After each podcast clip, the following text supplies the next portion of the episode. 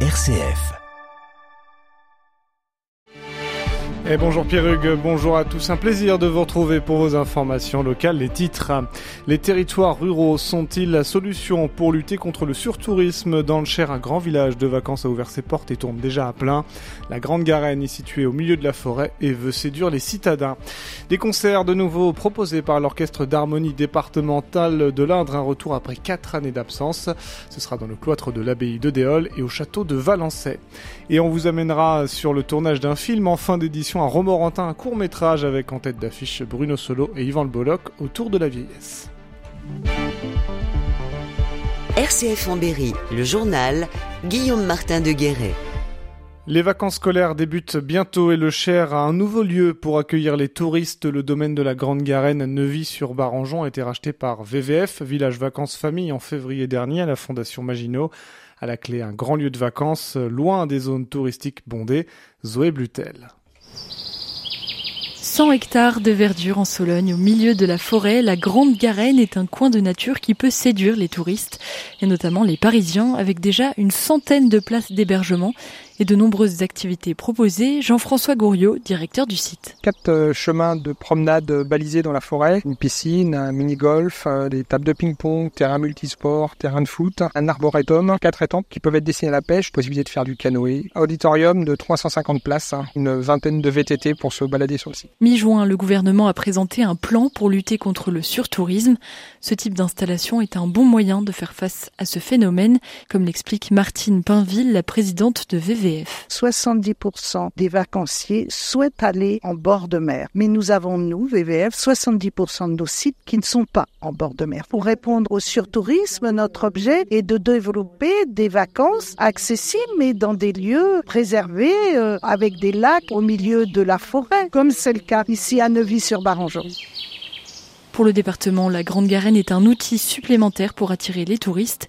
Le Berry n'est ni la Corse ni la Côte d'Azur, mais compte bien jouer sa carte, comme l'assume Anne Cassier, vice-présidente du Cher. Il faut surfer sur le tourisme vert, ce qu'on appelle le slow tourisme, le tourisme lent, les randos, les balades à vélo, l'équitation, vous avez des centres équestres partout euh, autour, la navigation sur nos canaux, sur nos étangs, se reposer, prendre le temps. Le site est déjà bien lancé pour sa première saison estivale. Les réservations sont pleines pour juillet et remplies à 50% pour le mois d'août. Et merci Zoé Blutel. À noter que la Grande Garenne est le plus grand site de VVF en France en termes de superficie. La mort de Naël, un jeune de 17 ans tué par un policier à Nanterre mardi, crée une onde de choc en France. Dans le Cher, une vingtaine de feux de véhicules et de poubelles ont été recensés dans la nuit de mercredi à jeudi à Bourges et Vierzon.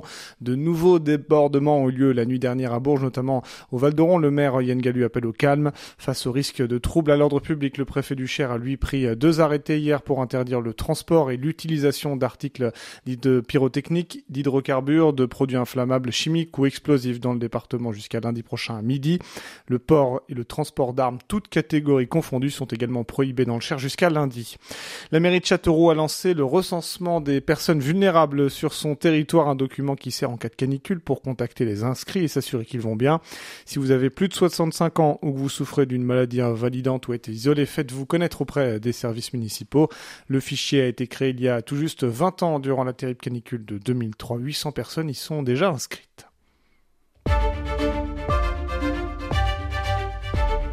Musique, l'orchestre d'harmonie départementale de l'Indre signe son grand retour après quatre années d'absence en raison de la crise sanitaire. Deux concerts seront proposés. Un ce dimanche au cloître de l'abbaye d'Éole, l'autre ce sera le 9 au château de Valençay. Des concerts avec comme thème histoire et destin. Parmi euh, les destins, celui de Léonard de Vinci. On écoute Ludovic Rabier, le directeur artistique. C'est un petit peu de la dentelle ce morceau. C'est c'est très très très. C'est vraiment de la musique euh, écrit, euh, arrangée avec énormément de musiciens. Donc ça tombe bien, nous on est quand même sur 80 musiciens. Il y faut vraiment parce que vraiment il y a une puissance mais aussi une une délicatesse dans le style. On passe de description de, de du vélo de, de, de Léonard, euh, on passe sur la machine, on passe sur euh, malheureusement sur sa mort, mais vraiment il y a vraiment des, des thèmes très très subtils, mais aussi des choses qui explosent euh, la vie de Léonard quoi. Et cette vie est évoquée par des musiciens de talent, d'après Ludovic Rabier. Ce sont des musiciens bénévoles qui sont issus de de l'Indre et qui sont issus des sociétés musicales, du conservatoire, des écoles de musique. C'est vraiment, en gros, nous représentons à peu près une vingtaine de, de, de villes de l'Indre. Donc après, ce sont des musiciens, on va dire un petit peu aguerris, qui ont quand même un certain niveau. Ils sont tous amateurs. Et pour découvrir ces musiciens amateurs, rendez-vous le 2 juillet au cloître de l'abbaye de Déol ou le 9 à Valençay, concert gratuit mais réservation recommandée. Ludovic Rabier répondait aux questions d'Hugo Sastre. Ça y est, c'est fait. Le conseil régional a adopté hier les transports gratuits en train et en bus Rémi pour les jeunes de 15 à 25 ans. Un engagement de campagne de la gauche voté à l'unanimité lors de la séance plénière délocalisée qui avait lieu à Anche hier en Eure-et-Loire.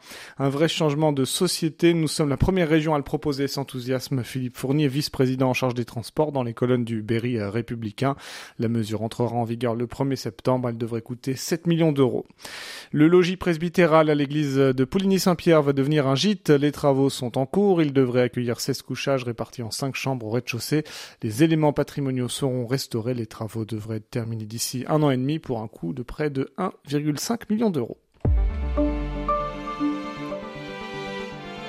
Allez, on vous emmène sur un tournage de cinéma chez nos voisins du Loir-et-Cher. Allez simple, c'est le nom euh, du film qui a été tourné cette semaine dans un EHPAD euh, à Romorantin, produit par Lorraine Thomas. Ce court métrage met en avant la vieillesse et le placement en EHPAD.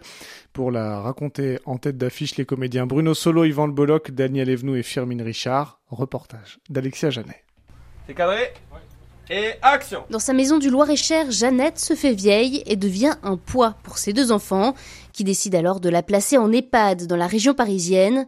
Mais le voyage entre Romorantin et Paris ne va pas se passer comme prévu. Comment ça, tes affaires? Elle va te répondre. Le reste, Richard, le reste C'est l'histoire d'Aller Simple, une histoire surtout vraie, inspirée du parcours de la réalisatrice et comédienne Lorraine Thomas. J'ai fait la promesse à mon grand-père quand j'étais très jeune qu'il n'irait jamais en EHPAD parce qu'il voulait mourir dans son jardin. J'ai pas pu tenir cette promesse puisque la famille a décidé de le placer 5 ou 6 ans après. Le vrai message, quid du libre arbitre de la personne âgée? Est-ce qu'on lui a posé la question, Pépé, est-ce que tu préfères mourir dans ton jardin, quitte à mourir peut-être plus tôt, ou finir ta vie en sécurité dans une institution?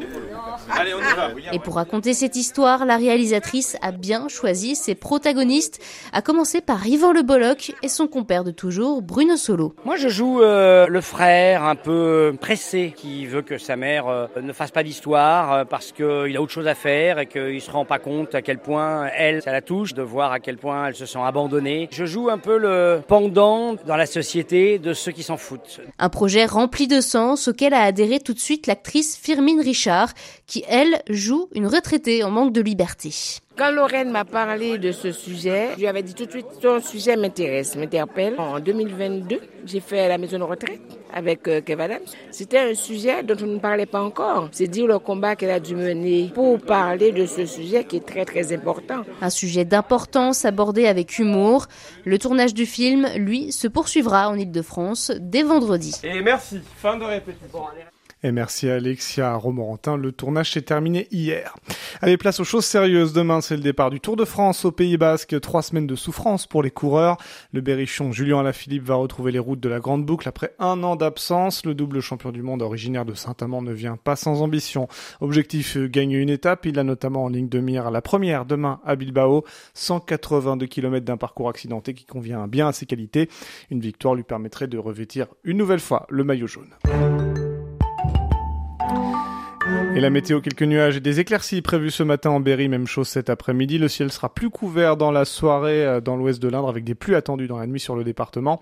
Côté température 17 à Bourges et Châteauroux ce matin. Le mercure grimpe un peu dans l'après-midi entre 21 et 23 degrés sur le Cher et l'Indre. La journée sera pluvieuse demain.